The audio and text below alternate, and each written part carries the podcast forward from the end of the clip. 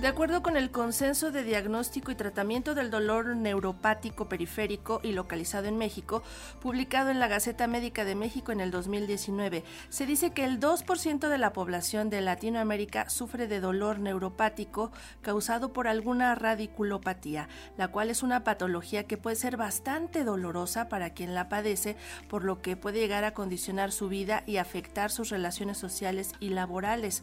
Por lo anterior, es esencial identificar en qué consiste y qué tratamiento debe seguir. Para ampliar esta información, esta mañana nos acompaña la doctora Arisbe Rivera Ordóñez. Ella es anestesióloga algóloga. Ella es expresidenta de la Sociedad Mexicana de Anestesia en Trauma Médico del Hospital General de Joco. Doctora, ¿cómo está? Muy buenos días. Hola, ¿qué tal? Muy buenos días a todos ustedes y a ti, Sandra. Gracias por la invitación. Gracias, doctora. Tradúzcanos, por favor, a un lenguaje de los mortales que entendamos todos. ¿Qué es la radiculopatía? Eh, claro que sí. Las radiculopatías son aquellas afectaciones en el trayecto de un nervio y que van de la columna vertebral hasta la, la parte terminal de ese nervio. Esto quiere decir que hay una afectación en el sistema nervioso desde que nace de la columna vertebral y todo ese trayecto, todo, todo, todo, ya sea a nivel cervical, a nivel torácico o a nivel lumbar, y que llega, por ejemplo, hasta la punta del pie. Si nace en la columna lumbar, eh, está afectado el nervio lumbar número uno desde la columna vertebral, puede llegar hasta la punta del pie. Las radiculopatías son una em, enfermedad que afecta justamente al sistema nervioso central o periférico, eh, principalmente periférico, y que puede ocasionarnos dolor neuropático, como bien lo decían. El dolor neuropático es aquel dolor que se va a originar específicamente de un nervio o del sistema nervioso central, y es un dolor que se va a convertir en dolor crónico. O sea, no se va a ir, si no lo atendemos, no se va a ir, no va a ser un dolor que se pase solo efectivamente el dolor neuropático, como bien lo dicen, es un dolor que se convierte en dolor crónico y en una enfermedad por sí misma. Por eso eh, los pacientes que tienen o que se les hace el diagnóstico de dolor neuropático deben de tener un tratamiento específico para el dolor neuropático, porque no se cura con cualquier analgésico. No me puedo yo tomar un ketorolaco, no me puedo yo tomar un paracetamol, porque no se me va a quitar. Tienen que ser fármacos específicos que actúen en los nervios o en el sistema nervioso, ya sea central o periférico. Doctora, ¿y qué provoca esta radiculopatía? ¿Cuál es la afectación que pudiera eh, pues terminar en esto, en este dolor tan fuerte a nivel periférico en el cuerpo humano? Eh, bueno, las radiculopatías eh, tenemos dos causas, las causas mecánicas y las no mecánicas. Principalmente las causas mecánicas eh, pueden ser los traumatismos, pueden ser factores propios como el fumar, el sobrepeso, como ya lo había dicho, el trauma. las causas no mecánicas, por ejemplo, alguna enfermedad como fiebre, este, perdón, este, lupus, eh, pueden ser algunos tumores, algunos procesos infecciosos. Es muy importante eh, tener buenas actividades físicas, como por ejemplo control de peso, hacer una higiene de columna. ¿Por qué?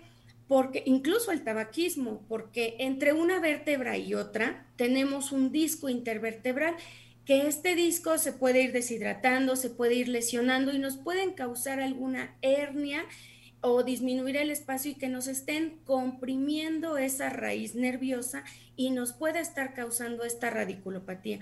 Por eso es importante tener buenos hábitos o higiene de columna y conservar un peso eh, dentro de los límites de acuerdo a cada paciente. Ahora, ¿cuántos tipos de radiculopatía hay y si hay alguna más común en México, por ejemplo? Sí, las radiculopatías pueden ser, eh, originarse de origen eh, cervical, torácico, lumbar. Y en México y en Latinoamérica la más frecuente es la lumbar. Los orígenes de las radiculopatías se asocia a las afectaciones en la columna lumbar. De hecho, muchos pacientes empiezan con afectaciones o dolores lumbares y después se va a asociar a esta radiculopatía. Puede presentarse, eh, no es una presentación de un dolor común, por ejemplo. Eh, puede tener características que el paciente pueda tener sensación de hormigueo, pueda tener alguna sensación de latigazos, pueda tener sensación de un toque eléctrico muy, muy fuerte que justamente empieza, eh, puede empezar a nivel lumbar y se va a, irradiar hasta la punta del dedo, por ejemplo, en este caso hablando de las radiculopatías lumbar, que es la más frecuente. Tenemos una presentación eh, muy característica del dolor neuropático y que algo muy importante, son de intensidades de moderadas a severas y que puede interferir en la vida diaria de nuestro paciente que puede limitarle en el desarrollo social, en el desarrollo laboral y algo muy importante, que puede llevar al paciente, el dolor neuropático asociado a radiculopatías, puede llevar al paciente a tener afectaciones importantes y algo que le llamamos la tríada del dolor, que es dolor, eh, depresión y que se va a asociar a insomnio. Esto lleva al paciente a tener una mala calidad de vida y todos los pacientes, incluso a nivel mundial, yo creo que el tratamiento del dolor es un derecho humano. Doctora Rivera, en México somos muy dados a que tenemos alguna afectación de algún tipo y nos dice la vecina, ah, yo conozco un chamán, yo conozco un curandero, fíjate que mi cuñada se, se curó con un huesero, te da una sobadita y con eso quedas como nueva y hasta te embarazas y no podías embarazarte. Somos muy dados a, a acudir a estos remedios. ¿Qué pasa si tenemos este problema de una radiculopatía y vamos, por ejemplo, con un huesero? No. Eh, sí, somos eh, muy, muy, este, el mexicano somos muy dados a la medicina alternativa o tradicional. No quiere decir que no funcione en algunas cuestiones. Sin embargo, hablando de radiculopatías y dolor neuropático, no va a funcionar y no va a estar indicado. Eh, ¿Por qué? Porque es afectación directa del sistema nervioso periférico y este tipo de dolor no va a responder incluso ni a los analgésicos tradicionales, mucho menos va a responder a este tipo de, alternativas. Eh, incluso este tipo de masajes o este tipo de, este, de a veces de jalones o de tracciones que hacen pueden afectar al paciente. Si el paciente puede tener una radiculopatía asociada a una hernia de disco, incluso si ese disco no estaba eh, herniado de una manera importante, todas estas maniobras lo pueden lesionar más al paciente y se puede exacerbar más el dolor, que ya de por sí es un dolor crónico, pero se puede hacer un dolor muchísimo más intenso y que si era un dolor que se podía tratar con fármacos, ahora puede volverse un dolor que incluso necesita fármacos, más un tratamiento quirúrgico asociado a este tipo de, de alternativas es que por ahí también hasta circulan los memes, ¿no? De gente que se dedica a hacer esta, estas maniobras con los huesos eh, del cuerpo humano, pero ni siquiera saben cómo se llaman las partes del cuerpo y ya eso ya nos dice mucho de su conocimiento. Por ejemplo, hemos visto de se cura el nervio asiático. Pues no, ni siquiera es asiático, es el nervio ciático, pero incluso así se anuncian. Pero bueno, se podría confundir también en otras ocasiones. Aquí nos pregunta una de nuestras radioescuchas, Viviana Bautista, si una radiculopatía podría ser lo mismo que una lumbalgia. Este, no, están asociadas, incluso las radiculopatías pueden asociarse o pueden iniciar como lumbalgias y posteriormente ya dar las características de la radiculopatía. Pueden empezar con dolor lumbar, el 34% de la población que tiene dolor eh, neuropático se va a asociar a una lumbalgia Quiere decir que el dolor empieza en la zona lumbar, que va de la parte baja de las costillas, hasta los pliegues inferiores en los glúteos. Esa es la zona lumbar. Cualquier dolor que inicie ahí se va a llamar lumbalgia y que puede estar asociado a una radiculopatía con características de este dolor neuropático que decimos. Dolor como adormecimiento, dolor tipo toque eléctrico, como un latigazo que le, que le viene y que puede llegar hasta la punta del pie. Esa es una radiculopatía.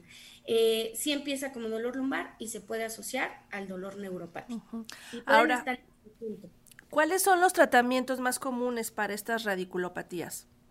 Eh, es muy importante definir, tenemos tratamientos, como ya lo, bien lo comentó Sandra, eh, tratamientos alternativos, que puede ser fisioterapia, por un especialista en terapia física y tratamientos farmacológicos. Eh, afortunadamente, los tratamientos farmacológicos están basados en cuestión de modular la actividad nerviosa de ese nervio para que no nos lleve esta intensidad o este tipo de dolor. Actualmente en México tenemos... Em, innovaciones de fármacos, como por ejemplo son neuromoduladores combinados con un analgésico. Siempre tenemos que dar un analgésico. En este caso, analgésicos tipo opioides, pero son opioides débiles. Tenemos combinaciones como por ejemplo la pregabalina con un medicamento que se llama tramadol y que la pregabalina es un neuromodulador y el tramadol es el analgésico opioide. ¿Qué van a hacer estos fármacos? Eh, estos fármacos, si nosotros los, administramos de manera junta, de manera combinada, que afortunadamente tenemos estos fármacos en México que vienen en una sola presentación y que son de mejor, nos dan mejor efecto y el paciente se pega mejor al tratamiento, porque no es lo mismo tomar dos medicamentos por separados a que tomar uno solo o que tomarlos juntos en una sola tableta.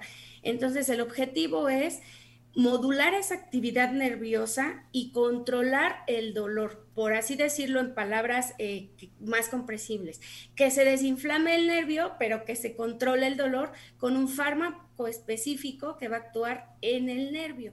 Entonces nosotros como algólogos, como especialistas en tratamiento del dolor, tenemos que buscar la mejor alternativa para nuestros eh, pacientes. Primero, Saber que actualmente hay pacientes que toman diferentes fármacos, que no son pacientes que tienen una sola enfermedad, que no solamente tienen dolor, que tienen alguna otra patología y que van a estar tomando muchos otros tratamientos. Sin embargo, debemos de buscar nosotros alternativas que el paciente se pueda adherir bien a su tratamiento. Por ejemplo, estas nuevas innovaciones en donde vienen dos fármacos combinados, en este caso pregabalina más tramadol, y que se toman en, una, en un solo fármaco y se puede adherir muchísimo mejor el paciente. También nos escribe Adrián Rodríguez. Eh, ¿Qué pasa con los pacientes que asistimos a neurocirugía por hernias discales y no tenemos mejoría y tampoco fisioterapia? Híjole, esa es una pregunta muy importante porque los pacientes que son operados de las hernias discales van a desarrollar fibrosis en el área de, la cirugía y muchas veces, como dice Adrián, se puede exacerbar el dolor por esta fibrosis que hace. Eh, sí le sugeriría que acudiera a una revaloración de fisioterapia, obviamente, porque se pueden dar otras alternativas como ultrasonidos, este, otro tipo de higiene de columna muy específica, pero sí o sí él debe de tener un tratamiento farmacológico justamente para regular esta actividad nerviosa. El neuromodulador que ya habíamos comentado, más un analgésico eh, opioide. En este caso podría ser pregabalina más tramadol, pero sí requiere tratamiento de manera continua. Como ya lo habíamos dicho, el dolor neuropático asociado a las radiculopatías requiere de tratamiento farmacológico.